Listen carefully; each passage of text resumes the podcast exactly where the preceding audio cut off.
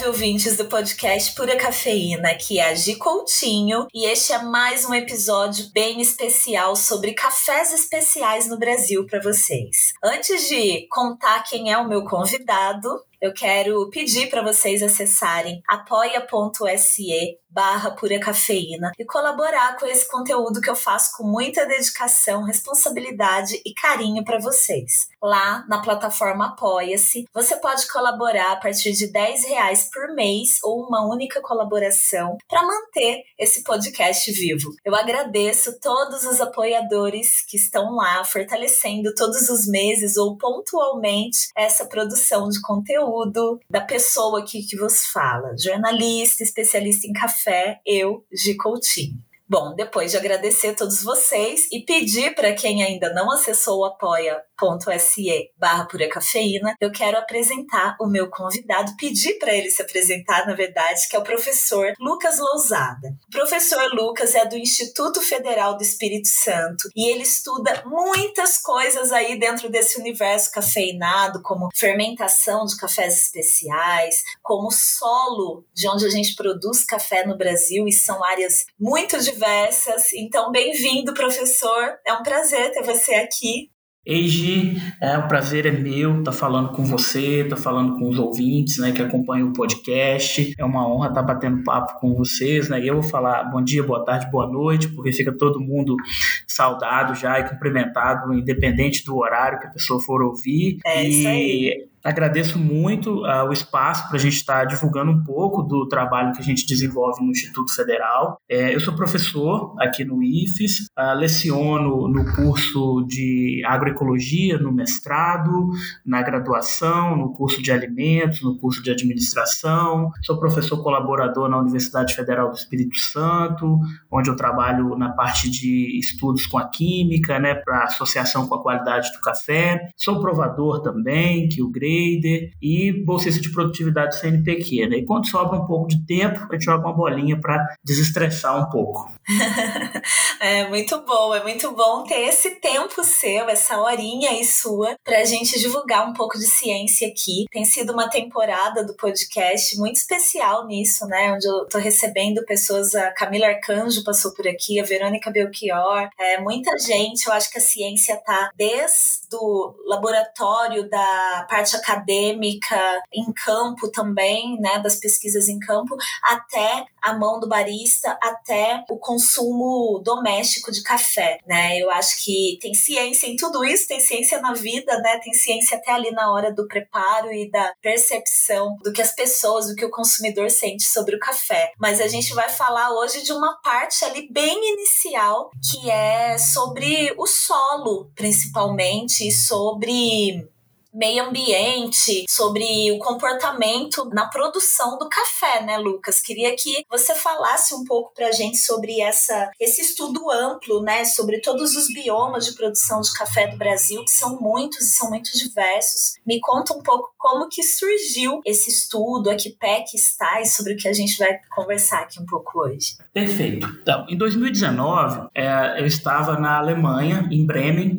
Por coincidência, a Verônica Belchior estava participando do mesmo congresso que eu o Congresso de Alimentos, né, para café, cacau e chá. E eu assisti uma palestra de uma pesquisadora, se eu não me engano, das Filipinas, e ela apresentava um estudo metabolômico da caracterização química dos cafés das Filipinas, né? Se não for das Filipinas, é da Indonésia. Ah, e na época esse nome, metaboloma, me chamou muita atenção, que uhum. nada mais é do que o estudo dos metabólitos secundários gerados por micro-organismos em processos fermentativos, né? E as associações moleculares com a química. E daí nós voltamos da Alemanha com essa com essa pulga atrás da orelha, e aí pensamos em fazer uma expedição para o Brasil todo, né, caracterizando todos os biomas de produção do Brasil em um conceito macro, onde a gente tivesse estudos de solo, planta, atmosfera, no sentido de compreender como está a saúde do nosso solo,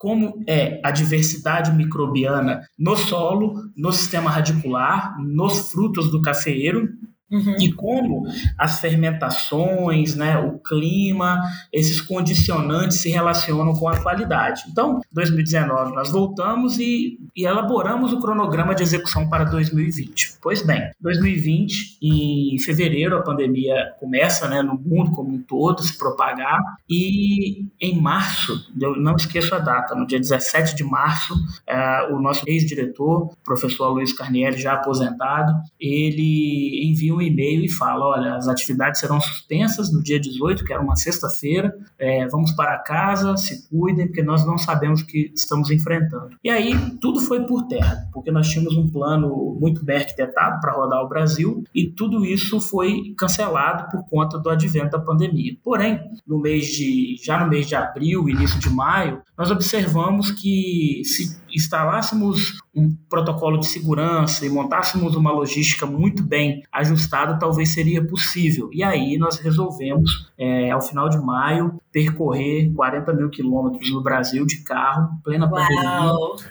para fazer esse estudo de caracterização desses biomas, né? E hoje eu vou contar um pouco do que a gente pôde ver em 2020, é, porque de fato existem muitos Brasis dentro desse Brasil. Sim, sim, é, é, é, tudo muito extenso e é muito diverso, né? Porque a gente tem um clima na região amazônica totalmente diferente de Minas Gerais, de São Paulo, do Sul, do Nordeste, do Espírito Santo. E eu tenho certeza que muita gente que está começando a ouvir esse podcast nessa temporada, talvez ainda não consuma café especial, porque eu acho que o café especial ele é muitas vezes uma porta de entrada para geografia, para um monte de coisa, né? Então tem muita gente que ouve, que está ouvindo a gente agora e que não sabe da diversidade de regiões produtoras de café que a gente tem no Brasil, né, professor? Sim.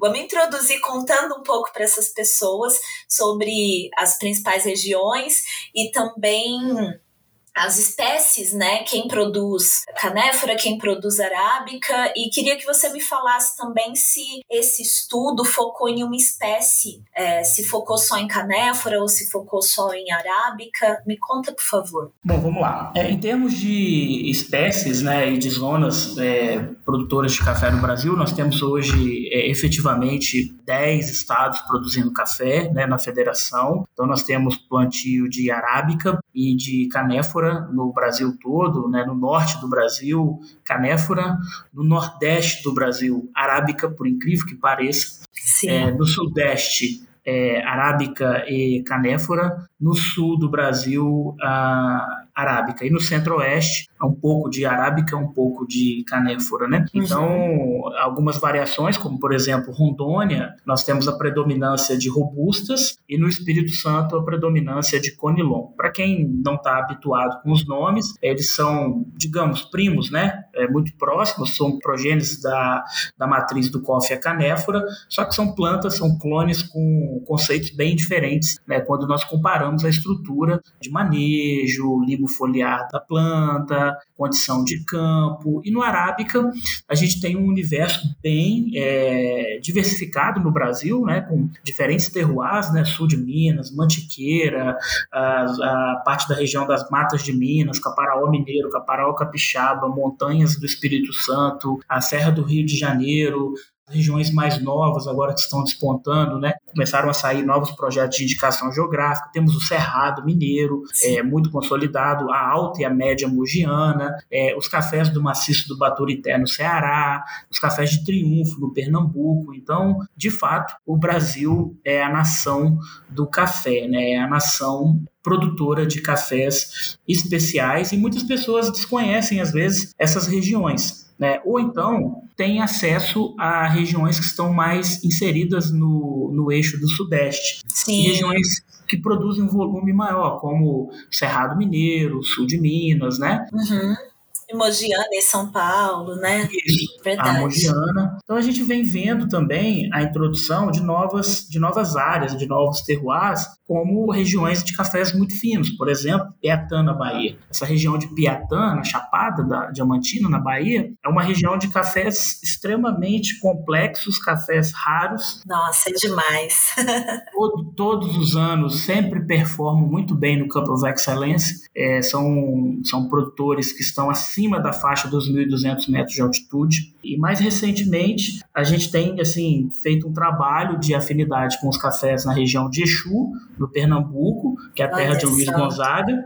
Que legal para muitos um desconhecimento total que existem produtores de arábica na Chapada do Araripe e na região do maciço do Baturité, no Ceará, depois do sertão de Quixadá, onde nós encontramos uma cafeicultura de arábica é, totalmente sombreada pela Mata Atlântica que cerca aquela região. Nossa, que demais, né? Eu já tomei café de triunfo, por exemplo, os cafés ali da Chapada Diamantina, da Bahia. Eu, quando eu vendia café, eu vendi muito café de lá, café do Renato, né, da Tainan, os cafés muito complexos, cafés com um tipo de acidez que eu sempre achei muito diferente e um sensorial também muito diferente, mas eu nunca tomei café dessa região da Chapada do Araripe. E esse café de Exu, dessa região, eu nunca, nunca provei.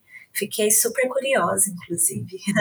Essa região foi um, um fato curioso para nós também. Nós estávamos voltando da expedição no Nordeste e tínhamos um ponto de parada em Crato, ah, do lado de Juazeiro. E aí um professor foi nos ajudar e falou: oh, vou levar vocês no produtor de Conilon aqui no Agreste. Eu falei: então tá bom, vamos ver o Conilon. Fomos subindo a serra, a Chapada do Araripe. Quando nós chegamos no alto da serra, é, observamos que era uma zona de produção de arábica, né? E aí nós tivemos a, a oportunidade de conhecer o seu Pedro Lima, que é um produtor e um contador de história muito alegre, nos recebeu muito bem. Para nossa surpresa, o café que pontuou muito bem, o café que pontuou com perfil sensorial acima dos 84 pontos, que indicando um potencial grande dessa região para a produção de cafés especiais. Mas esse produtor, esse seu Pedro Lima, ele conhece café especial? Ele já tem um conhecimento para tentar é, melhorar a qualidade da produção dele ou não? Foi uma surpresa? Não, não. Esse produtor foi um fato interessante. Nós é, visitamos essa região, nós não tínhamos contato inicialmente, é, e aí nós fomos até essa região junto com o professor Marcos Góes, do Instituto Federal do Ceará, e fizemos uma abordagem inicial e aí ele nos recebeu para fazer os experimentos, as coletas de solo, de frutos, sistema radicular, fermentações, etc.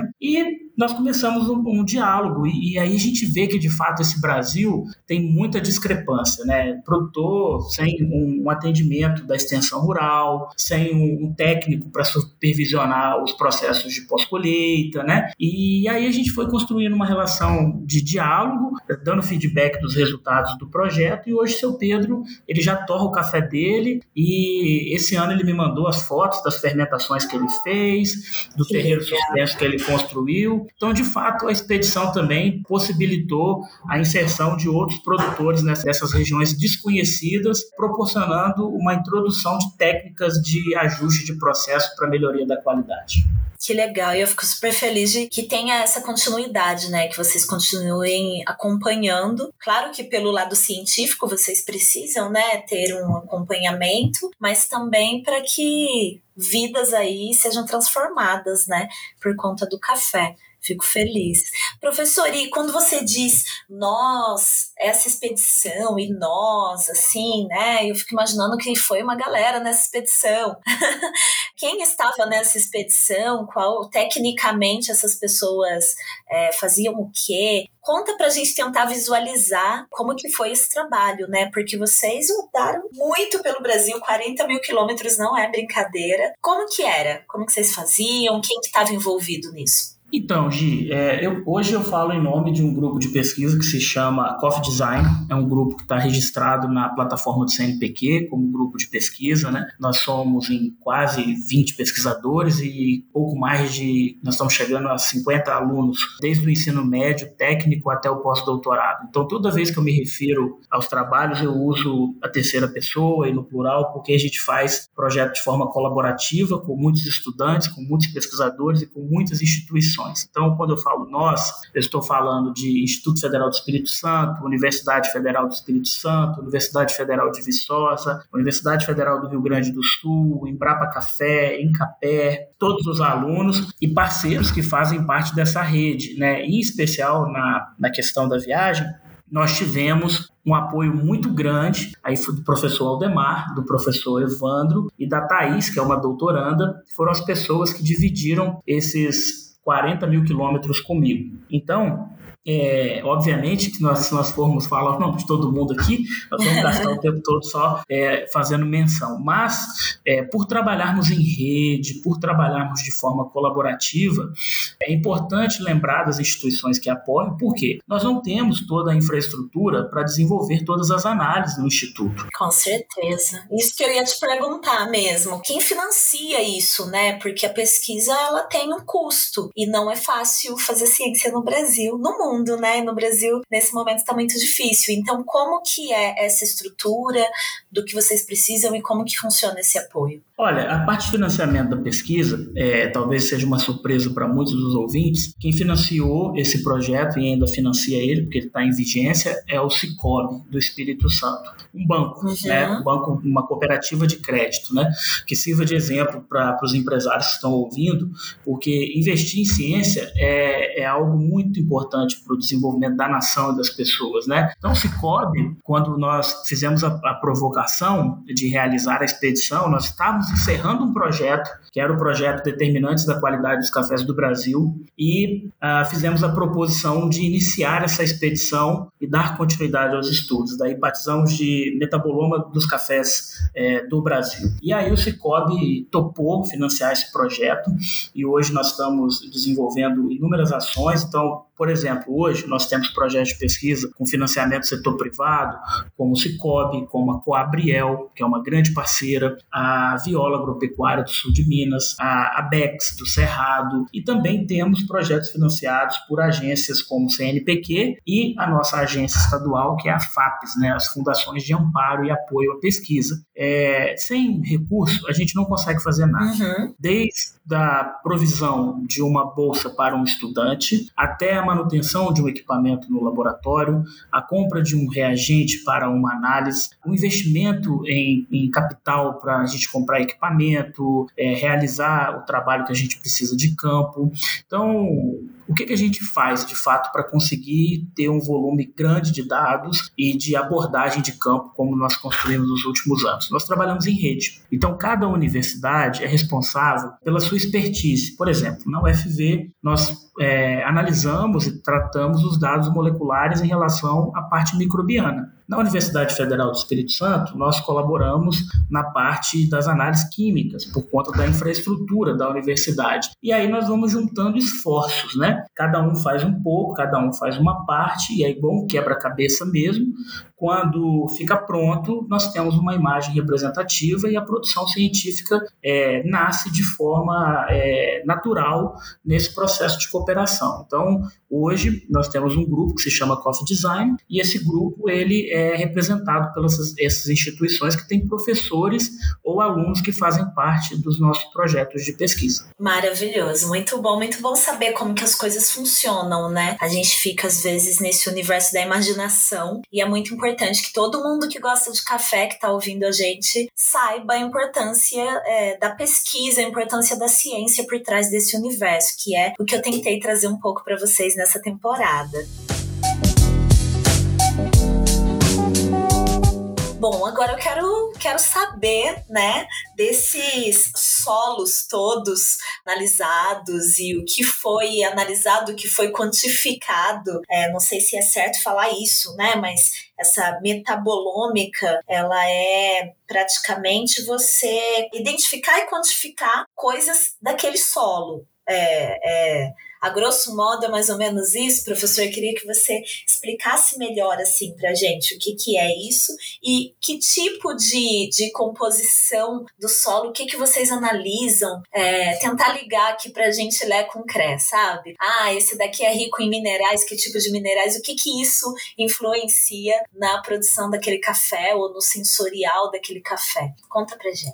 Então, Gi, essa é uma parte muito é, instigante da proposta. Então, hoje a gente, é, no projeto do metaboloma, a gente tenta trabalhar o conceito solo, planta, atmosfera. Então vamos por partes. No solo, nós fazemos toda a caracterização físico-química clássica, né? embora não seja um objeto é, único a análise do, dos solos do Brasil, mas é importante entender, primeiro, a composição química desse solo, a, a estrutura física desse solo e, para nós, o essencial, a estrutura microbiana desse solo. Então, vou focar, por exemplo, nos resultados microbianos, porque esse painel já está consolidado. No tocante a solos do Brasil, nós podemos dizer para os ouvintes que os biomas é, são diferentes em termos de diversidade microbiana. Por exemplo, nós encontramos algumas espécies de fungos micorrízicos arbusculares. O que é esse nome complicado? Que são microorganismos, são fungos extremamente úteis, né, que ajudam a planta na resiliência.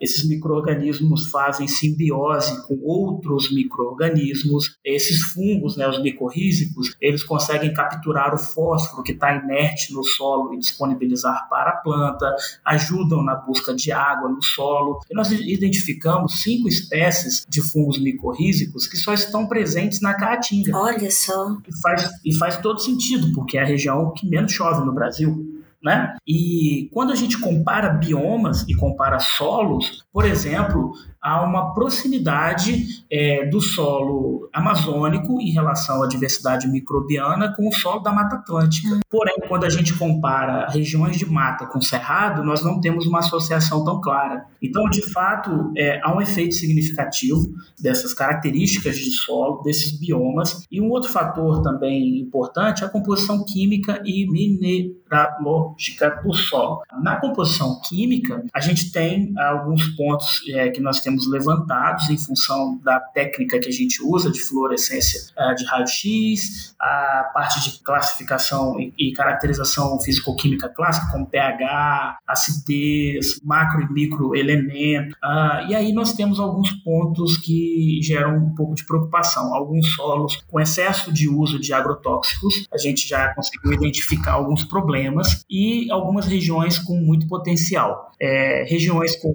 baixo teor de matéria orgânica orgânica em função da forma de manejo que o café é conduzido, regiões com teor de matéria orgânica acima do que a gente necessariamente precisaria para produzir café. Então, esse Brasilzão, né, esse Brasil é, extenso, ele depende muito da, desse solo para a base da agricultura e nos próximos anos nós teremos um raio-x muito fidedigno que permitirá até mesmo discutirmos políticas públicas para algumas regiões, né, em termos de necessidade de investimento em algumas áreas, correções é, que precisam ser feitas em algumas regiões. Obviamente, o nosso estudo ele não tem a, a o, não teve o objetivo de mapear de forma representativa todo o bioma dentro do próprio bioma. Por exemplo, quando a gente fala em Cerrado, é uma região gigantesca do Brasil, mas é, nós precisamos, na verdade, considerar os sistemas de manejo por exemplo, sistema convencional, sistema orgânico, sistema agroecológico, sistema agroflorestal, sistema sintrópico, sistema natural, ah, e comparar dentro dos sistemas, dentro das variedades existentes, como está a qualidade desse solo, a diversidade microbiana,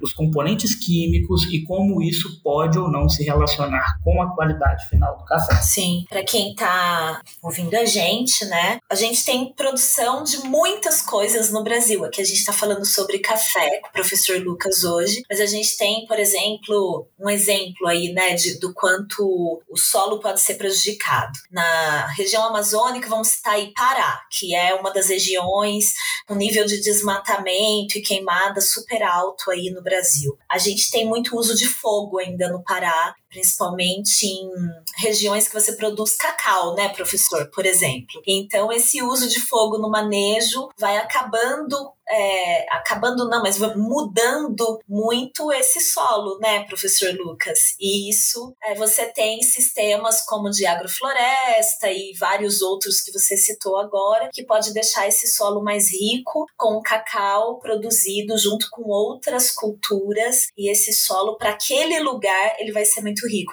Mas de outras formas, a gente também tem muitos produtores, se a gente for ver no, no caso do café, por exemplo, que às vezes não tem acesso acesso a uma análise de solo e acaba usando substâncias, não sei se sub, falar substâncias é certo, mas por exemplo, ah, vou usar calcário aqui porque falaram que é bom e de repente o solo já é muito rico naquilo e ele pode prejudicar a produtividade ou a qualidade também do café dele, né? Sim, é, se a gente considerar, é, pegando o aspecto da extensão da assistência técnica, Algumas regiões são muito favorecidas pela presença do Estado em termos de oferta de assistência técnica e até mesmo do setor privado, né, com, com as empresas que prestam serviço aos produtores. O que a gente tem feito uma reflexão junto a esses, esses agricultores são em relação aos pacotes tecnológicos que às vezes são empurrados aos produtores. Né? Há uma, uma, uma demanda, ou então talvez uma, um fomento excessivo, esse talvez seja o termo correto, um fomento excessivo para o consumo de agrotóxicos tóxicos, né? Como se fosse uma solução para resolver todos os problemas. E, e às vezes a gente é, vê alguns excessos. Não é que não possa ser utilizado ou não deva ser utilizado. A questão não é essa. A questão é a dosagem, a questão é a calibragem do equipamento, a questão é o acompanhamento do engenheiro agrônomo ou do técnico agrícola ou de um biólogo ou de um engenheiro ambiental, florestal, o que seja, né? Alguém que tenha conhecimento é, do que está sendo usado. E aí, quando a gente fala em Brasil, é, existem regiões que não têm assistência nenhuma. É, é importante a gente relativizar isso para o ouvinte. Muito né? legal. A gente pode citar, professor, um exemplo, não todas, né? Mas um exemplo de região mais carente desse auxílio técnico e regiões que são bem amparadas. Às vezes, um produtor que está numa região que ele poderia ter um acesso porque o Estado, órgãos técnicos estão ali presentes. De repente, ele está ouvindo a gente e fala: Olha, vou procurar porque, pelo jeito, jeito aqui eu consigo ter esse acesso. Ou algum lugar que é legal a gente falar que não.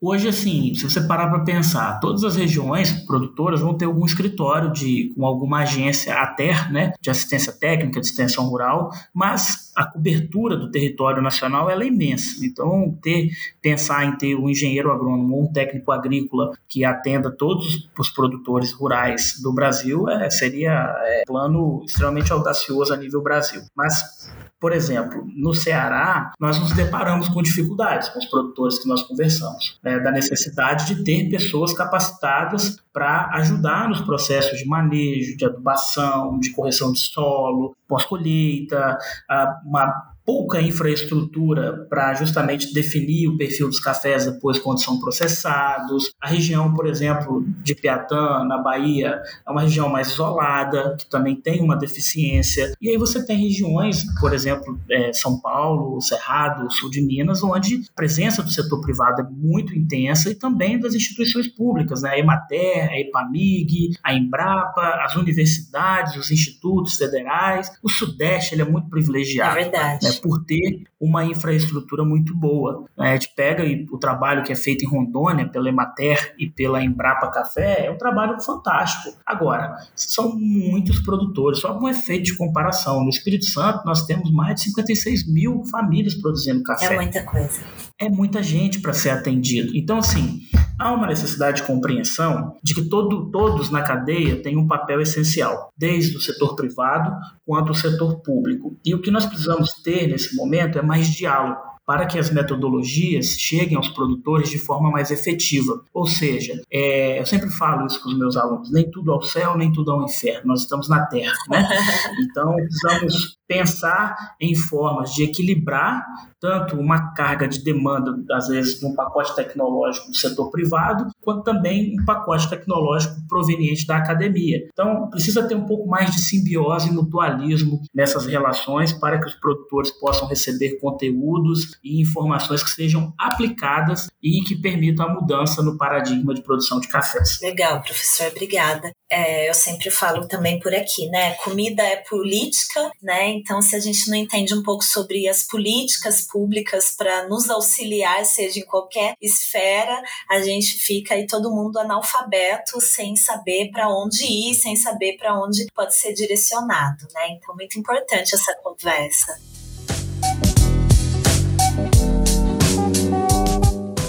Bom, voltando lá no terroir, você falou que em algumas regiões vocês constataram que a aplicação em excesso de defensivos, de produtos, é, prejudicaram, de certa forma, aí, esse terroir. Me conta como que isso atinge o café. A produção, é qualidade? Vamos, vamos voltar aí para o estudo. Beleza. Bom, o, o, conceito de terroir, às vezes as pessoas, a gente fala, a palavra é bonita, né? Mas o conceito de terroir é muito interessante, porque ele leva em consideração os fatores de solo, relevo, as condições edafoclimáticas da produção, né? Chuva, umidade, temperatura, e o jeito, saber fazer local de cada produtor, ou seja, a forma como cada produtor faz o seu produto ou processa a sua história. Então, nessas andanças nossas, nós observamos né, diferentes aspectos dentro desse terroir. Então, produtor produtores que conseguem ter práticas mais sustentáveis e produtores com práticas não tão sustentáveis. E, e aí nós observamos que nos casos onde nós observamos alguns problemas técnicos, contaminantes, resíduos de agro tóxicos é, no solo, é, é, nós, nós percebemos que quase sempre era pelo mau uso da tecnologia, ou seja, excesso de produto ou uma dosagem não calibrada, é, o desrespeito à própria bula que é recomendado pelo engenheiro agrônomo, né? e, e aí a gente vê uma associação, porque alguns agrotóxicos eles são extremamente nocivos às comunidades microbianas presentes no solo. Então, se a gente usa em excesso, nós vamos acabar reduzindo essa microbiota. Se eu reduzo essa microbiota, eu reduzo o processo de simbiose e de mutualismo ah, no solo. Consequentemente, eu seleciono de forma mais reduzida os micro-organismos que vão trabalhar. Ou seja, então pode ser que tinha alguma bactéria fixadora de nitrogênio, ou uma bactéria, ou uma levedura, um, uma, um fungo que trabalhasse a fixação de fósforo ou de qualquer outro nutriente, que é em função do uso excessivo do agrotóxico, deixou de estar presente no solo e isso vai impactar na saúde da planta. Se impacta na saúde da planta, impacta na composição química do fruto e depois vai refletir no perfil sensorial em função dos processos de fermentação que são desenvolvidos. Então, nós precisamos entender que as plantas são organismos vivos. Existe vida, existe uma microbiologia dentro da planta, no sistema radicular, no solo, que interage com esses metabólitos que são carreados para os processos de fermentação e ah, formam características únicas de, de, desses cafés. Então, nós temos regiões muito privilegiadas e temos regiões com um índice de preocupação em função de um manejo relativamente inadequado em função de práticas muito agressivas de uso tanto de agrotóxicos quanto práticas de manejo não tão conservadoras no sentido da preservação. Entendi. Então, às vezes, um, um manejo ali de planta daninha, de, do mato ali entre os, os, as ruas do cafeiro, usando produto demais, provavelmente você vai interromper coisas ali no ciclo daquele café que você pode identificar isso só na torra depois ou só na bebida. Pode ser que o produtor ele ache que está produzindo bem, mas que a qualidade que ele ainda desconhece vai ser afetada, professor, por esse processo? É possível que sim. Nós estamos caminhando passos largos para divulgar os dados científicos da expedição, embora a gente não consiga acompanhar o ritmo do mercado, então dos produtores da safra, porque a ciência você precisa coletar, tratar, re, é, refletir,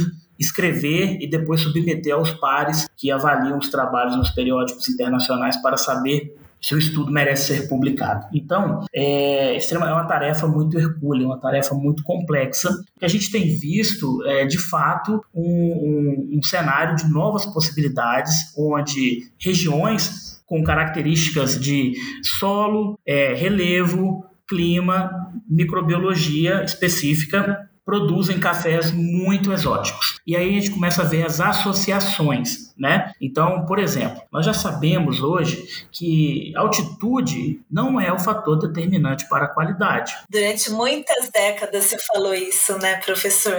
Pois é, se a gente pegar o mundo como um todo, perguntar a qualquer pessoa, um café especial vem de, é, é, ele é especial por qual fator? Quase todo mundo vai falar altitude. Pois é. Esse é um fator que a gente já sabe que hoje ele, ele é importante, mas ele não é majoritário nos modelos de correlação que a gente tem trabalhado. Por exemplo, um fator extremamente importante e um fator novo é o ciclo de chuva. Ou seja, a disponibilidade de chuva no mês mais seco para a planta é quando justamente ela precisa de água para estressar ou não e gerar metabólitos que sejam interessantes do ponto de vista de composição química né, e composição molecular. Por exemplo, a planta de café arábica, ela não é uma planta que gosta de muita incidência de radiação solar, de dias muito quentes, e nós temos observado nos últimos anos uma mudança significativa é, na composição edafoclimática das zonas de produção de café arábica. Tá? O clima tem mudado e um fator é, novo as plantas de canéfora estão subindo a montanha. Já existem na nossa região serrana produtores produzindo café conilon a 850 metros de altitude, 900 metros de altitude e estudos do professor Partelli da Universidade Federal do Espírito Santo com conilon a 1.100 metros de altitude. Então, gente, para quem ainda não ouviu é, episódios anteriores, a arábica normalmente você cultiva em altitudes mais elevadas, normalmente assim, né? Não não é mais uma regra, é isso que o professor está falando. Enquanto canéfora em altitudes menos elevadas. Então ele está mostrando aqui exatamente essa evolução nas técnicas aí, no que sim, no resultado. Sim. É, então, se a gente, se a gente parar para pensar, há 10 anos atrás, 15 anos atrás, seria inimaginável propor um cultivo de de conilon ou de robusta numa altitude dessa. E aí as pessoas podem estar se perguntando: então seria possível produzir um café conilon numa região, um café arábica, em uma região mais baixa, mais quente? É possível, desde que você tenha um sombreamento e aí uma disponibilidade maior de recursos hídricos. O problema é que a planta do arábica em condições de temperatura muito quente, em regiões muito baixas, nós vamos ter incidência de pragas e doenças elevadíssimas. E aí o custo de manejo, de controle fitossanitário é completamente inviável. Então, o que, que nós temos observado? É que, de fato, é, o coffee canéfora ele tem migrado para regiões onde só se produzia arábica. É, e aí nós temos dois fatores: o melhoramento genético para mudar a planta e adaptar ela a essa condição, e também as mudanças climáticas em função das ações antrópicas. As pessoas ainda continuam insistindo em debater que não existe aquecimento global. Isso é uma falácia. ah, tem que dar é risada, né, professor? Tem, tem, tem que dar risada, porque. A gente está no meio de uma catástrofe climática global e não acreditar mais nisso é, gente, sério. Mas, infelizmente, infelizmente, nós temos é, muitas pessoas que comungam com, com, esse discurso de que isso não existe, e infelizmente na agricultura, o que é pior. O que é pior. É o que causa mais espanto. Então, a gente precisa combater essas mazelas, porque o Brasil ainda está numa condição confortável de conseguir produzir em todas as regiões, uhum. de conseguir ofertar alimento para o mundo com segurança e com capilaridade. Agora, é inadmissível num país do tamanho do Brasil, que é produtor de alimentos, você abrir o noticiário e ver que pessoas estão passando fome. É, então, às vezes a gente sai um pouco da pauta, mas é importante muito a gente importante, relativizar isso. Muito importante, isso é uma prioridade sempre, nossos ouvintes sabem disso aqui. Sim, sim, deveria ser uma prioridade de nação, né? Mas infelizmente faltam políticas para isso. Mas enfim, é, voltando à questão dos cafés, então nós temos visto essa mudança de forma significativa.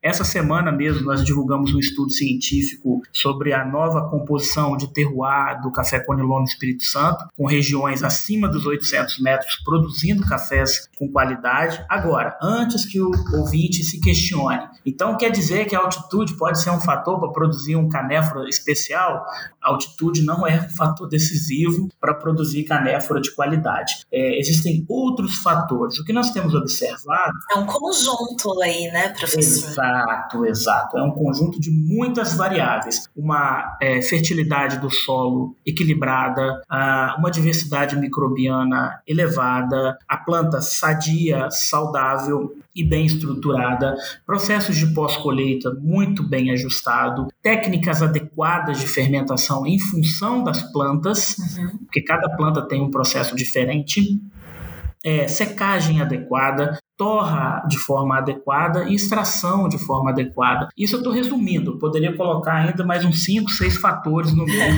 dessa equação. Café é complexo, gente. café é complexo, café é complexo. Mas é bom porque todo ano a gente pode aprender um pouco mais. Eu falo sempre isso. Para quem me pergunta, mas, ai, mas você é jornalista, você foi trabalhar com café. Eu sim, eu nunca deixei o jornalismo de lado, mas eu gosto de ser desafiada todo dia. E quando começa a entrar numa mesmice, a safra muda zera todo o game e a gente tem que entender tudo de novo que está acontecendo, né? A gente gosta de estudar, a gente Exato. gosta de café. É isso, assim. E professor, tem como já falar é, sobre regiões específicas? Por exemplo, essa incidência maior de uso de agrotóxicos, existem regiões específicas que você já pode falar para a gente? Eu sei que muitos estudos estão aí né, em andamento, mas você já consegue falar, olha, essa região aqui, o solo era mais pobre mais rico por isso ou por aquilo? Não, nesse aspecto a gente ainda não consegue cravar, porque como, como eu te disse, dentro da amostragem do território, nós não focamos estudar todo o território. Então é uma caracterização ampla do Brasil, porém com poucos pontos amostrais em cada bioma. Então seria leviano, uhum. do ponto de vista científico, cravar que determinadas regiões têm maiores ou menores índices, índices de contaminantes. O que nós podemos dizer, algumas regiões estão se antecipando frente ao painel painel das mudanças climáticas e produtivas.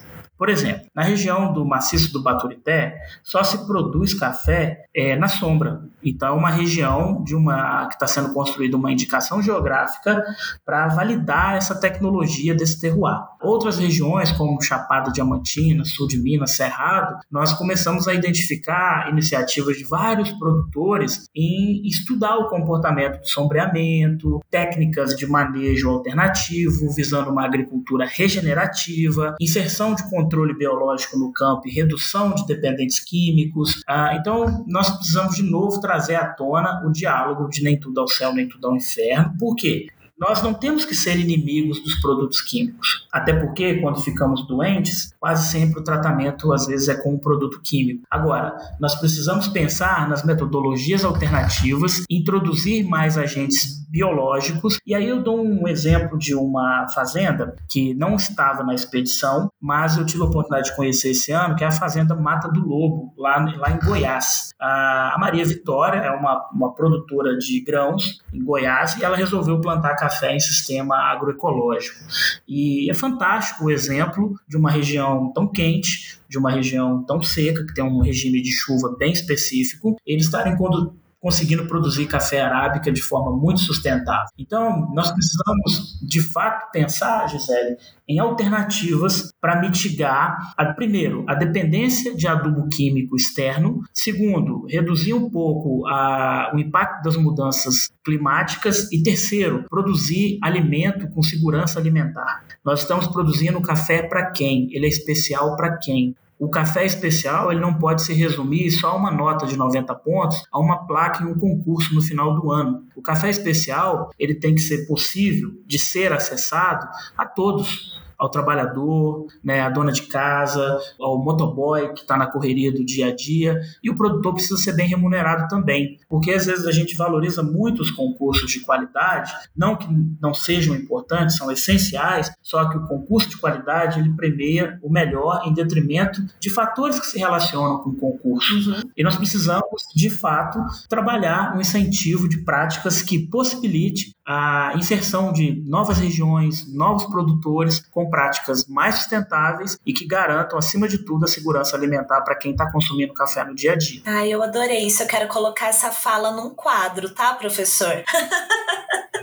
porque vai muito ao encontro do que eu acredito e o que eu falo sempre por aqui. E juntando isso, e a pesquisa e essa fala sua, a gente consome ainda um café no Brasil, né, na maioria dos lares, que tem muita impureza e que tem muito problema, né? E eu, eu sempre falo, ah, eu não acho que uh, a gente vai conseguir um dia, um sonho, em ter café especial em tudo quanto é supermercado e em grande escala. Mas eu sonho que o pior café que tá ali no supermercado tenha um pouco mais de qualidade, né? Por segurança alimentar, né? Então, como que você avalia hoje as regras sanitárias mesmo empregadas assim para esses cafés, os cafés mais baratos e com mais defeitos que tem ali. Como que Vou até reformular minha pergunta. Como que você enxerga o futuro para esses cafés da gôndola do supermercado?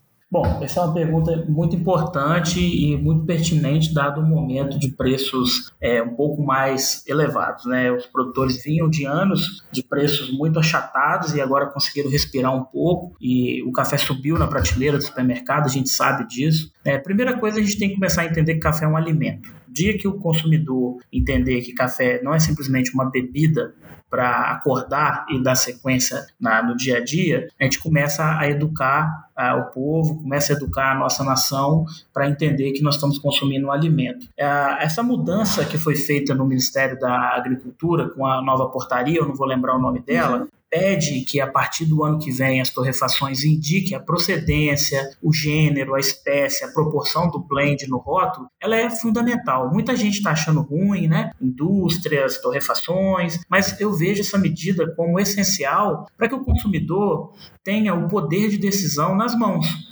Então, de acordo com o poder econômico dele, com a condição socioeconômica dele, ele vai poder escolher um produto em detrimento do outro. E eu também acredito que nós temos que democratizar o café.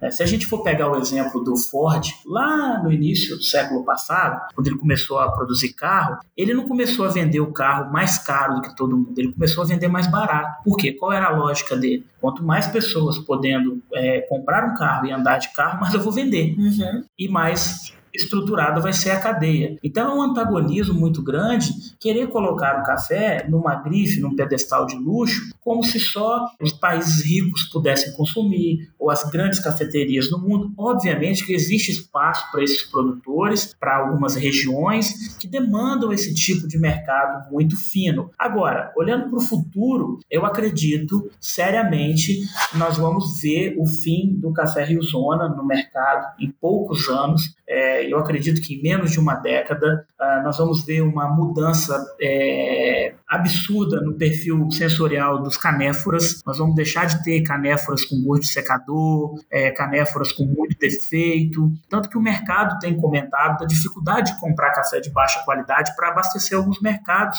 de países do mundo árabe, né, que compram muito café do tipo Rio, do tipo Rio Zona, é, por uma questão de tradição. Talvez algumas pessoas até discordem da minha fala, no sentido de, ah, o produtor vai continuar produzindo, o Rio não vai ter jeito. Sim, não vai ter jeito, o café vai cair no chão, vai se contaminar, às vezes vai errar o processo. O que nós temos visto, Gisele, é que há um aumento é, linear significativo na melhoria dos cafés de baixa qualidade, para um patamar de cafés especiais. Cafés que no passado bebiam Rio Zona, Rio, Riado, hoje bebendo duro, bebendo mole, bebendo especial. Essa é uma terminologia COB, né, uma terminologia muito usada por provadores no Brasil. Uh, e eu acredito que em menos de 10 anos nós vamos ter uma revolução. Eu acredito que a próxima revolução é a, é a torra dentro das residências é, ou então nas cafeterias. Os usuários eles tendem a começar a torrar os cafés em escala menor em casa e também nas, nas cafeterias. Eu acredito que essa é a próxima mudança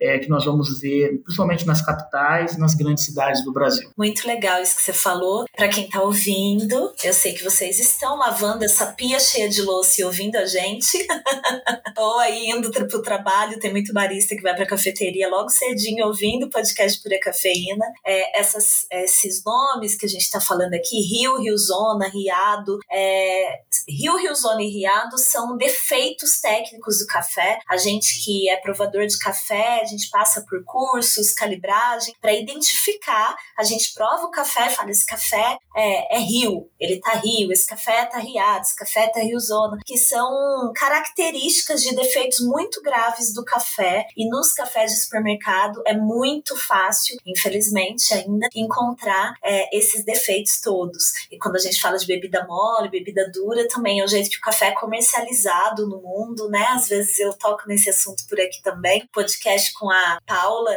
da Fazenda Recanto, volta lá para ouvir que a gente conversou um pouco sobre isso também, sobre como que o mercado, os mercados futuros, né, comercializam aí, como que é feita essa comercialização, né, professor? São termos que a gente fica conversando entre a gente, a gente sente até o cheiro do café riado quando a gente fala, né? Pois é, hoje, às vezes assim, a gente que trabalha com café especial, que consome produto é, de muita qualidade, a gente fica, às vezes assim, eu fico ansioso pensando no dia que todo mundo vai ter a oportunidade de produzir, consumir um café é, minimamente saudável, no sentido de uma boa experiência sensorial, né? Mas as coisas estão mudando, eu acredito que nós estamos vivendo um novo momento no, no, em termos de quebra de paradigmas na produção de cafés e em poucos anos nós vamos ter uma, uma ruptura grande com a produção de cafés é, de baixa qualidade, e aí nós vamos conseguir romper por um patamar minimamente de cafés, pelo menos cafés de entrada, cafés bebida dura no mercado. É, e eu, eu gostei muito, né, sobre essa sua perspectiva, né? Esse futuro do café. Eu vejo coisas já acontecendo, como eu vendi café por muito tempo, sendo eu mesma fazendo todo o processo, né? Sendo algo, um negócio muito pequenininho, eu conseguia conversar muito com os meus fornecedores, que no caso eram torrefações, porque eu comprava o café já torrado, e fui vendo, fui notando que durante a pandemia, muitas torrefações começaram a focar no consumidor final por conta do fechamento de muitas cafeterias que eles abasteciam, né? E aí hoje eu já estou vendo cafeterias torrando o próprio café.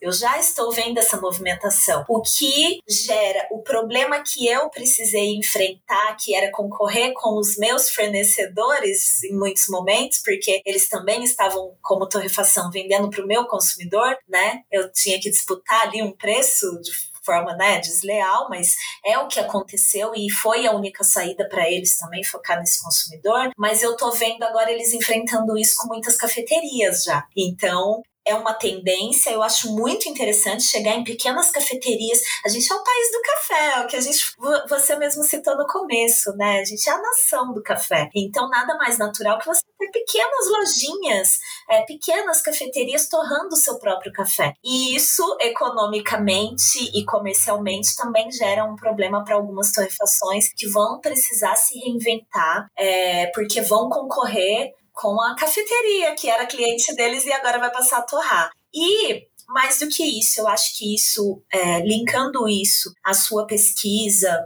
a história da, dos terroirs, do solo, do que cada região pequena dessa que ainda não tem um auxílio técnico para esse café tomar uma proporção comercial de ir para essas torrefações, né? Eu acho que com esse auxílio técnico e esse auxílio científico muito importante que você faz, professor, esses cafés vão poder chegar talvez nessas cafeterias pequenas que precisam comprar em pequenas quantidades. E aí é a oportunidade dessas cafeterias comprar, às vezes, o café descoberto por vocês lá do seu Pedro Lima, né? Lá do Nordeste, mas ele vai ter muito pouquinho daquele café. E uma torrefação maior que abastece várias cafeterias não se interessaria. Mas uma tendência dessa de cafeterias torrando seu próprio café, a pessoa pode comprar ali uma saca, duas sacas, três saquinhas de café vindo de um lugar desse, né?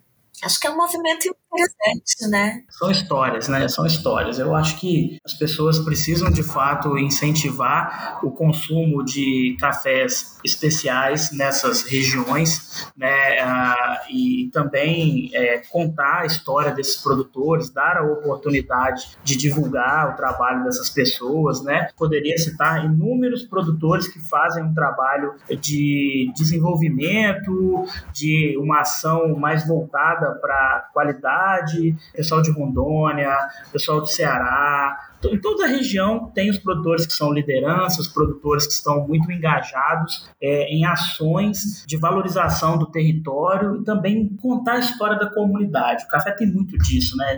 De relação é, é, social, de relação integradora com o meio que ele está inserido. Então, para o consumidor, às vezes que está na capital, no grande centro, e às vezes fica um pouco à parte de tudo isso que acontece no dia a dia, é, é importante a gente ter esse, esse bate-papo para que a gente possa contar mais histórias, né? E quem sabe no futuro é, as pessoas vão ter a oportunidade de chegar no supermercado e ao invés de comprar um café torrado, ele vai comprar um café em grão cru para torrar em casa do jeito que ele gosta, de acordo com, a, com o sabor que ele gosta de tomar, com o tipo de torra que ele gosta de desenvolver e vou mais além, Gisele. É, nós temos que olhar para o café sem ser café. Daqui a 50 anos, o que, que nós vamos poder produzir e extrair do café sem ser a bebida do café, porque existem compostos químicos muito nobres é, no fruto, na polpa, na planta, que poderiam é, estar substituindo outras matrizes e até mesmo dando suporte a inúmeras ações é, de desenvolvimento de produtos biotecnológicos a partir até mesmo de resíduos que são descartados é, no dia a dia. Uhum. A gente ainda subaproveita muito, é tipo tem muito subproduto do café, então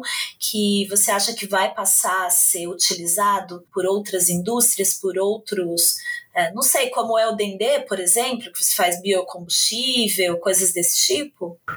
Sim, é, eu acredito que o próximo passo é de começar a desenvolver subprodutos a partir de resíduos da casca, da polpa, da fermentação, da flor do café que a gente não recolhe para fazer chá. Né? Então, existem muitas possibilidades é, que a gente pode estar tá trabalhando. É, a própria aplicação de proteína à base do café verde, os óleos, né, que nós podemos extrair e a gente ignora simplesmente porque o café, ele há quase três séculos né, no Brasil, 2027 a gente completa 300 anos, tecnicamente, de introdução de café no Brasil, a gente sempre olhou para o café como produto da garrafa ou do coador o que eu acho um desperdício muito grande. E as pessoas falam assim: ah, o Brasil é um país pobre. Não, o Brasil é um país rico. Sabe por quê, Gisele? A gente joga muita coisa fora a gente não recicla nada, a gente estuda muito pouco o reaproveitamento do nosso lixo, do nosso resíduo, e quase tudo vira compostagem no Brasil. É, quase tudo, a solução que se encontra para o resíduo às vezes é a compostagem. Não que ela não seja importante,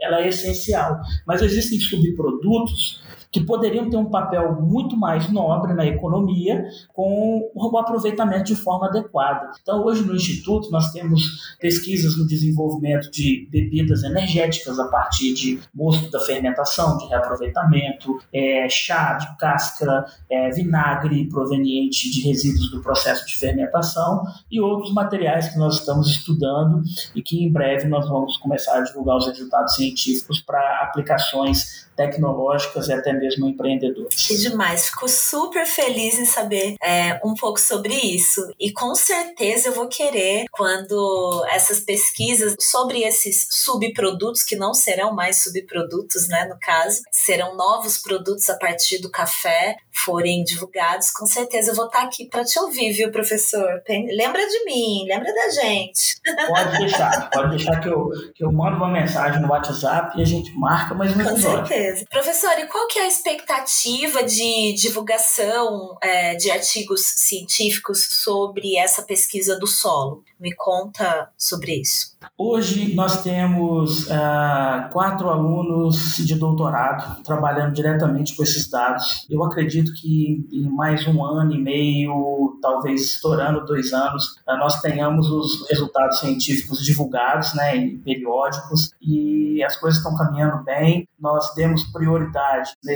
ano de 2021 e nesse no ano de 2022 em tratar os dados dos micro-organismos do solo. É, então, é a nossa primeira etapa né, de divulgação científica. Os primeiros resultados começaram a sair esse ano e para o ano que vem nós vamos focar muito na química do solo e nos resultados que nós conseguimos mapear nesses biomas, né? E assim, de novo, o passo da divulgação científica ele é muito lento se comparado ao passo do mercado, da indústria, né? A gente precisa ter muito cuidado, é, muita revisão, muita leitura, e mas a gente tem assim produzido muito e conseguido entregar para a sociedade pesquisas que sejam aplicadas, que tenham uma utilidade no sentido de finalidade para a vida do usuário e que acima de tudo também coloquem o Brasil num patamar de reconhecimento internacional a partir da divulgação científica que a gente faz nos periódicos que estão vinculados a universidades e instituições fora do Brasil.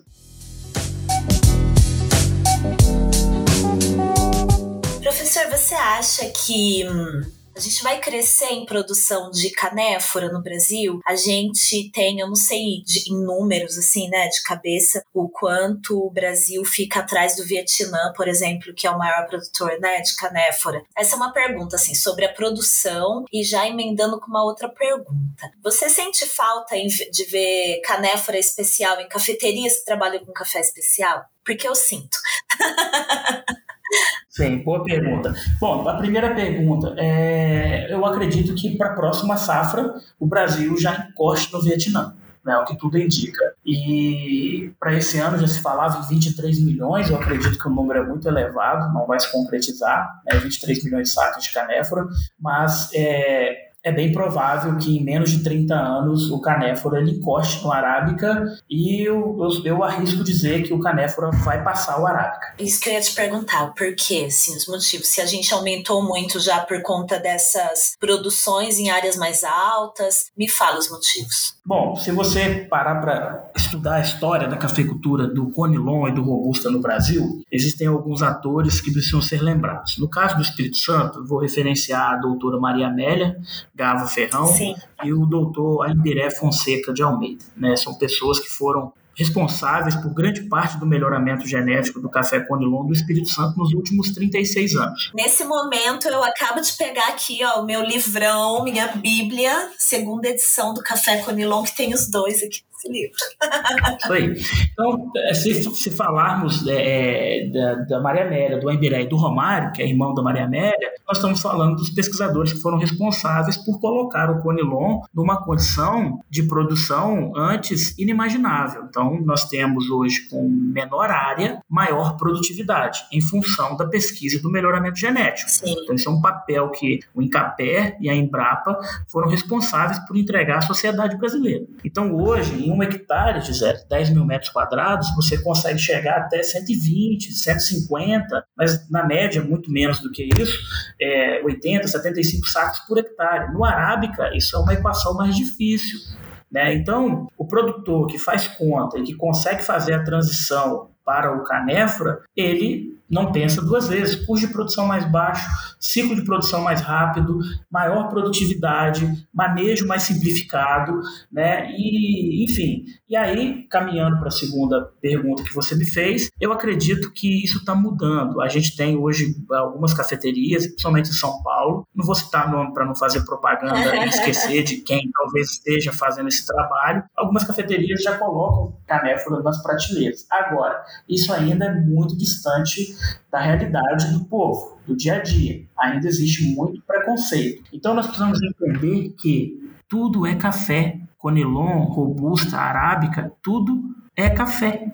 São cafés especiais. Vamos pensar o seguinte: é, comunicação, marketing, publicidade, a prospecção dos estados produtores em relação à introdução desse produto em outros mercados. E o mais importante é ter o consenso e o bom senso de que arábica e canéfora não são competidores. Não mesmo. Arábica e canéfora são cafés que podem atender a todos os públicos. E aí nós precisamos pensar de forma como integrar as cafeterias, os baristas, os consumidores aos produtores, a essa rede ampla é, de produção de cafés no Brasil. Por isso que eu também, assim como você, professor, sou muito a favor e otimista com essa nova norma das informações que vão constar nas embalagens.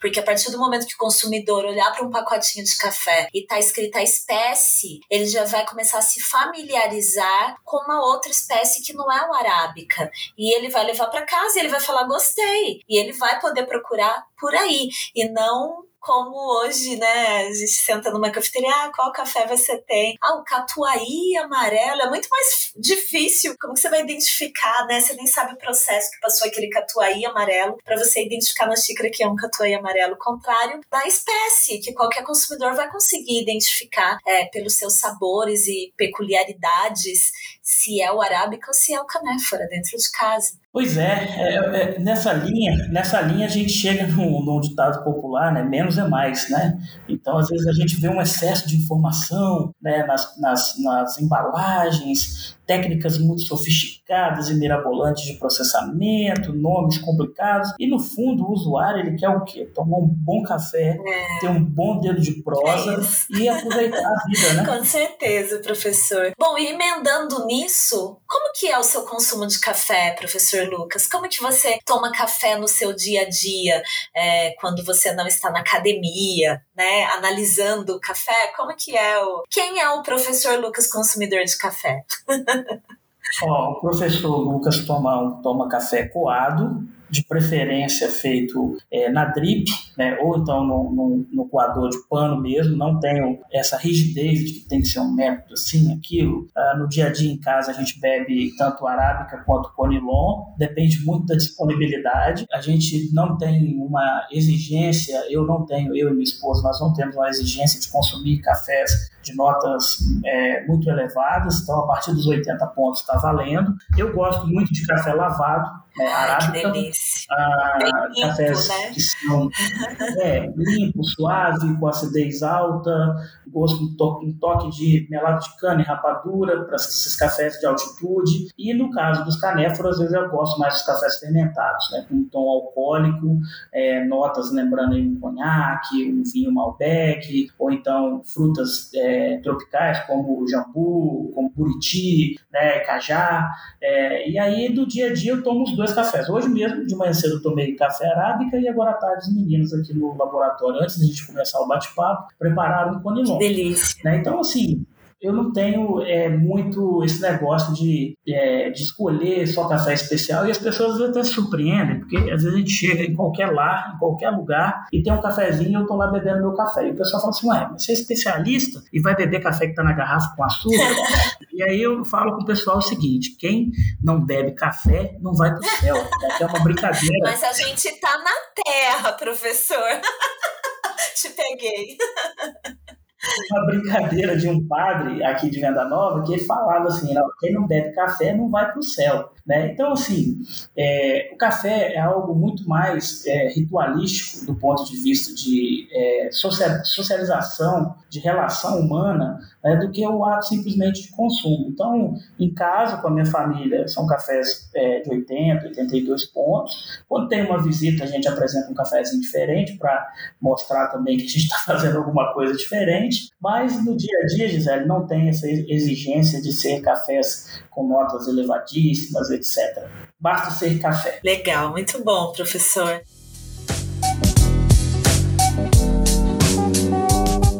Bom, eu queria juntar aí, né, para a gente ir para os finalmente aqui e finalizando, mas que você falasse um pouco. Eu fiz um curso seu, tive a honra aí de fazer um curso seu pela Decoff Sensorium, pela plataforma da doutora Fabiana Carvalho, né, em conjunto aí com vários profissionais, você é um deles. E eu fiz seu curso sobre cafés fermentados, né, fermentação em cafés especiais. E nossa, foi um dos cursos mais difíceis que eu já fiz, porque eu sou comunicadora, né, sou jornalista e sou barista, e, enfim, só fui até a parte de classificação e degustação de café mas não sou produtora, não estou no campo, né? Então é um curso difícil, mas ele abriu a minha cabeça em várias coisas e também em como que eu não gosto da maioria dos cafés fermentados que eu já tomei, porque eu sinto é, Claro, já provei cafés com fermentação induzida, né? Vale lembrar que todo café é fermentado, aqui a gente está falando muito de fermentação induzida, mas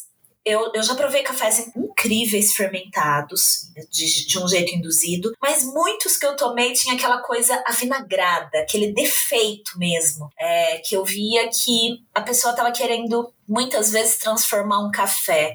Muito flat demais, sem graça, em algo, entre aspas, exótico né? E aí ficou muito desagradável. E eu queria que você comentasse um pouco sobre isso, porque eu lembro que você falou, inclusive, sobre os, os cuidados mesmo, né? De higiene que tem que ter para fermentar um café. E eu, às vezes a pessoa nem tem um, um recipiente, a gente não tem, acho que, regras para recipientes para você fermentar café no Brasil, né? E ao mesmo tempo eu vejo algo muito que pode sim elevar é, ou ressaltar algo que aquele café já tenha, que exige muito domínio técnico. Mas eu queria que você comentasse sobre isso, professor, porque a gente tem aqui ouvintes do Pura Cafeína, produtores de café, produtoras do Brasil inteiro. Tem até gente de fora também do Brasil, tem uns amigos na Colômbia que ouvem às vezes o podcast, que são produtores, baristas.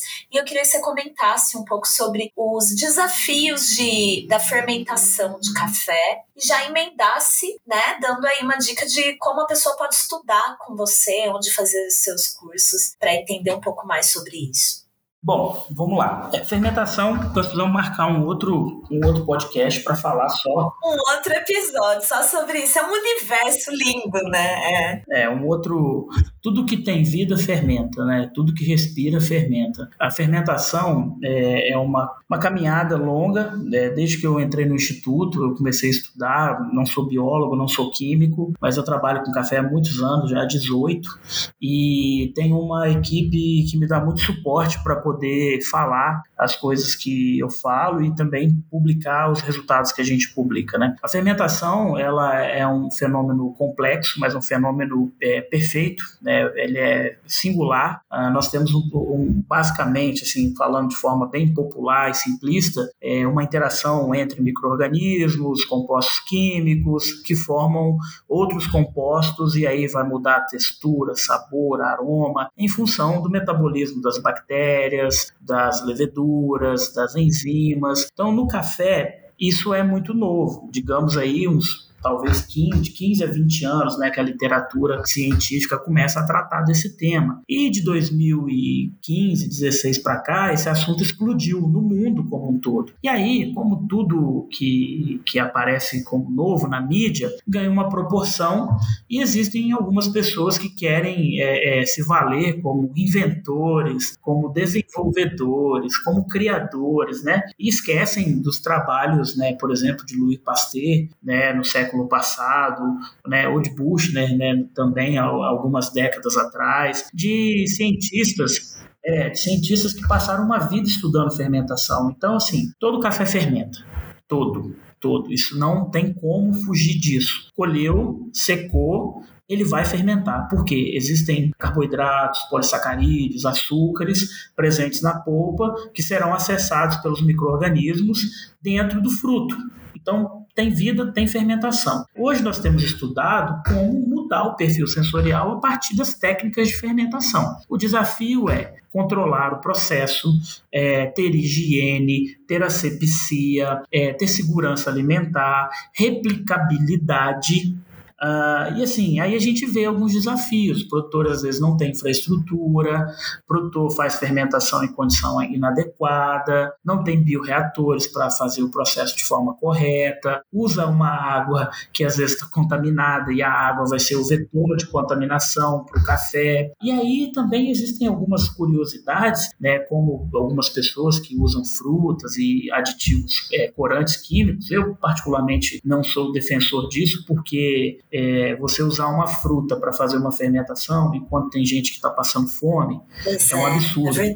A partir do momento que nós poderíamos usar a essência da polpa do café ou micro-organismos que foram isolados a partir do café. Então, assim, existem pessoas muito sérias no Brasil trabalhando com o tema da fermentação, uma produção científica grande. Às vezes as pessoas falam, eu não achei estudo. Não, existem inúmeros estudos, só que a maioria em inglês. Por quê? Nós, enquanto pesquisadores cientistas, nós precisamos fazer divulgação científica em inglês para que a comunidade científica internacional tenha acesso ao nosso trabalho. Até alcance global, né? É. A maior parte dos estudos estão publicados na língua inglesa. E os leitores, né, os estudantes, eles podem ter acesso aos estudos através do meu currículo Lattes, que é uma plateia fica aberto, né? E talvez não conseguir baixar um artigo, porque algumas revistas são pagas, e é importante dizer que o dinheiro não volta para o pesquisador, tá?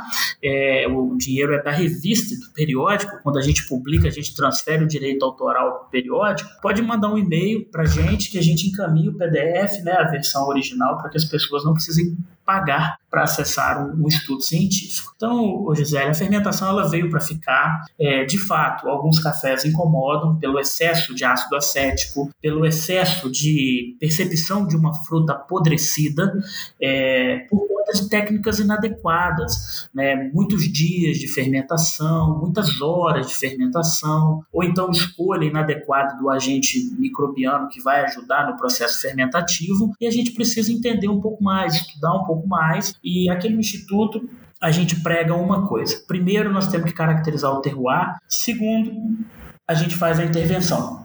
Ou seja, primeiro eu preciso saber se a minha região me permite produzir um café especial com fermentações espontâneas e rápidas. É possível? Então vamos fazer o mínimo de intervenção, vamos deixar a natureza trabalhar de forma é, adequada e no segundo momento a gente entra com o processo induzido para que a gente possa mudar de forma significativa o café e aí criar um outro produto para atender um determinado mercado. Então muitos produtores às vezes se frustram porque fazem processo de fermentação, o café fica branco, fica amarelo, não consegue vender o café depois, o café fica fedorento, com off flavor e depois fala assim, eu fiz, não deu certo mas às vezes não sabe a qualidade da água, não sabe o pH que está entrando na fermentação, a composição microbiana que está trabalhando ali no meio da fermentação, às vezes não sabe o que é fermentação. Então, nós deveríamos primeiro entender um pouco melhor sobre os processos fermentativos, sim, e a partir do entendimento fazer testes que possibilitem cafés é, tem uma fala que não é minha, do Felipe Croce. Ele fala o seguinte: fermentação deveria ser um polimento. Ou seja, você vai pegar um café que ali talvez não conseguiu chegar numa notinha, às vezes, de acidez um pouco mais alta ou de frutado, e aí você dá aquele polimento no processo, aquele ajuste. É o ajuste fino, né? É o ajuste fino. Isso. Então a gente tem que dar, tem que dar crédito nas pessoas, né? Então eu lembrei dessa fala dele e eu comungo muito com essa, com essa opinião, com essa visão. E para quem quer estudar. O Instituto, é, a gente tem processo seletivo todo ano para o mestrado em agroecologia, em Alegre, na Química, em Vitória, na Universidade Federal do Espírito Santo, mestrado e doutorado, e as graduações aqui em Venda Nova, na área de alimentos, né, na área de gestão, administração, ah, e o, o, aluno que quiser estudar e, e se enveredar nesse caminho acadêmico, as portas estão abertas para todo cidadão brasileiro. Legal, legal. Eu vou colocar esses links da universidade e tudo mais aqui na descrição né, desse episódio. Também vou colocar o link do, de onde as pessoas podem adquirir o livro Café com Nilon, do professor Romário, a Emberé, Maria Amélia, Lúcio Herzog, os editores técnicos aí desse livrão. É uma bíblia mesmo, gente, é gigante. Eu tenho há muitos anos, serve muito sempre, porque criar conteúdo sobre café não é brincadeira para mim, né? Então eu sempre preciso consultar algumas coisas quando eu vou responder as perguntas que vocês me fazem difíceis lá no Instagram.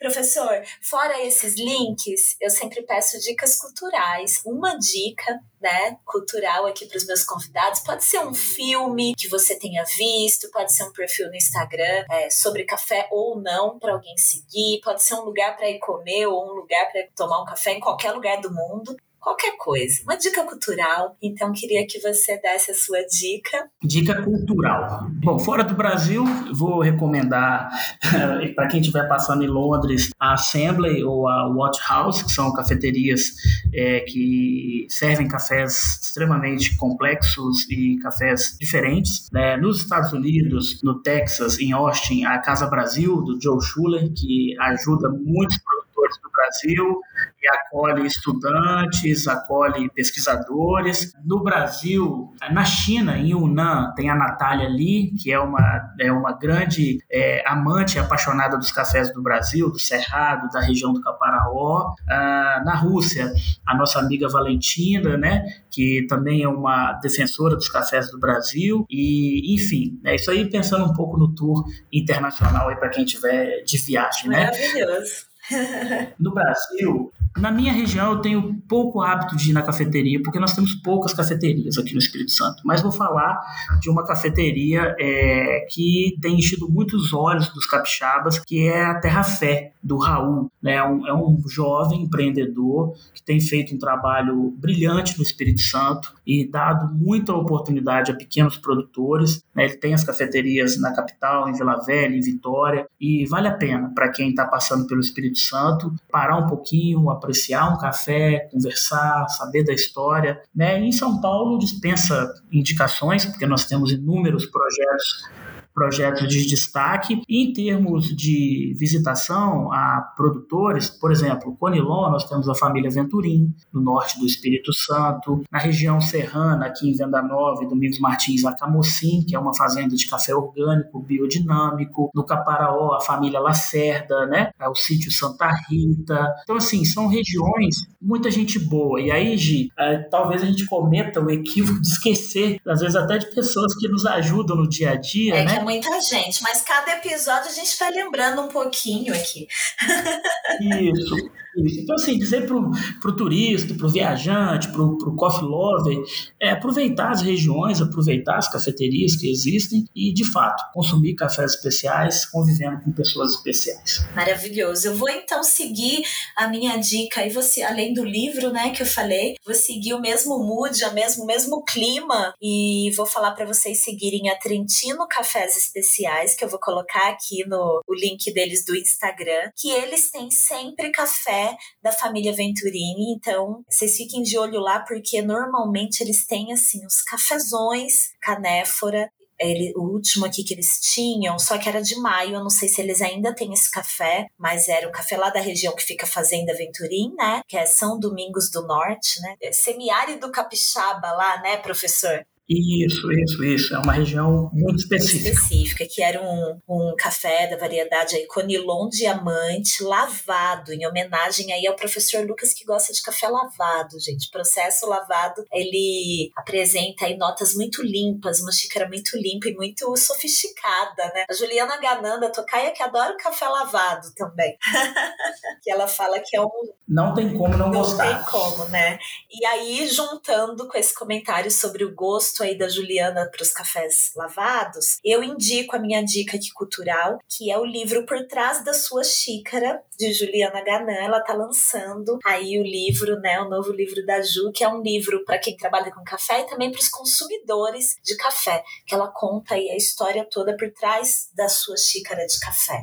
Então comprem o livro, eu vou deixar o link aqui na descrição desse episódio. É, a gente está gravando aqui no dia 24, amanhã, dia 25 de agosto, eu estarei lá para garantir o autógrafo no meu livro da Ju lá no Taco e ela vai viajar ao Brasil aí levando livro e produtores para bater um papo com os consumidores de café. Acho que essas coisas todas é o que dá brilho nos nossos olhos, né, professor Lucas? A gente vê a história sendo contada, sendo construída, né, na ciência, no consumo, por quem torra, por quem prepara café por quem toma, que é a galera que está ouvindo a gente aí.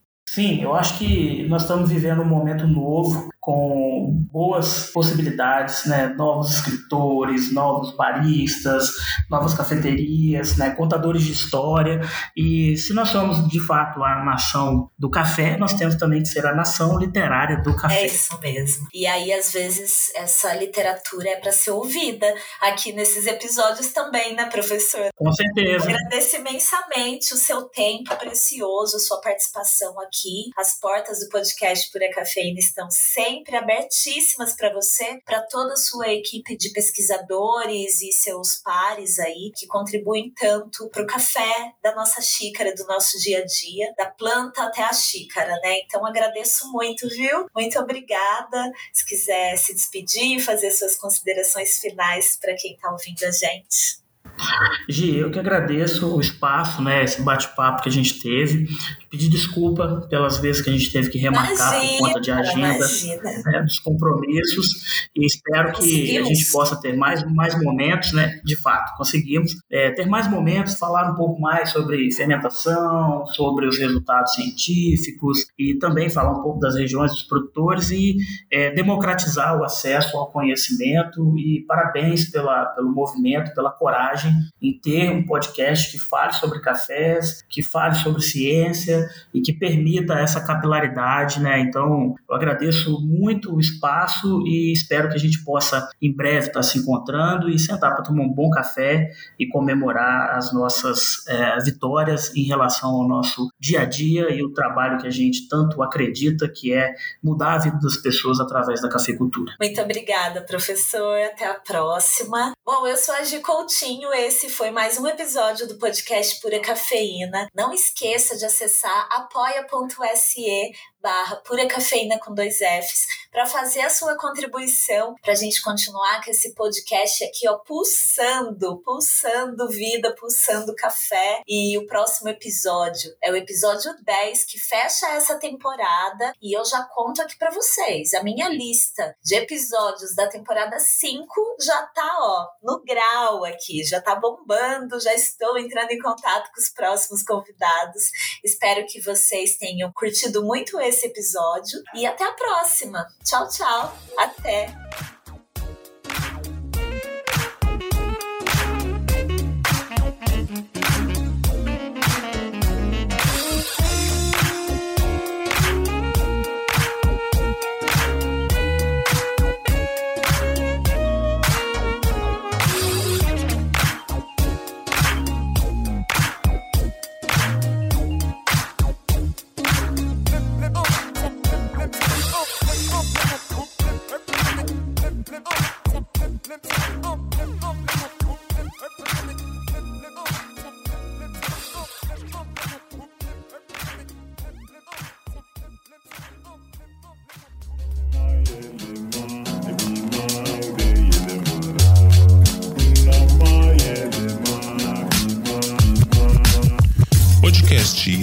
Por Voz Ativa Produções.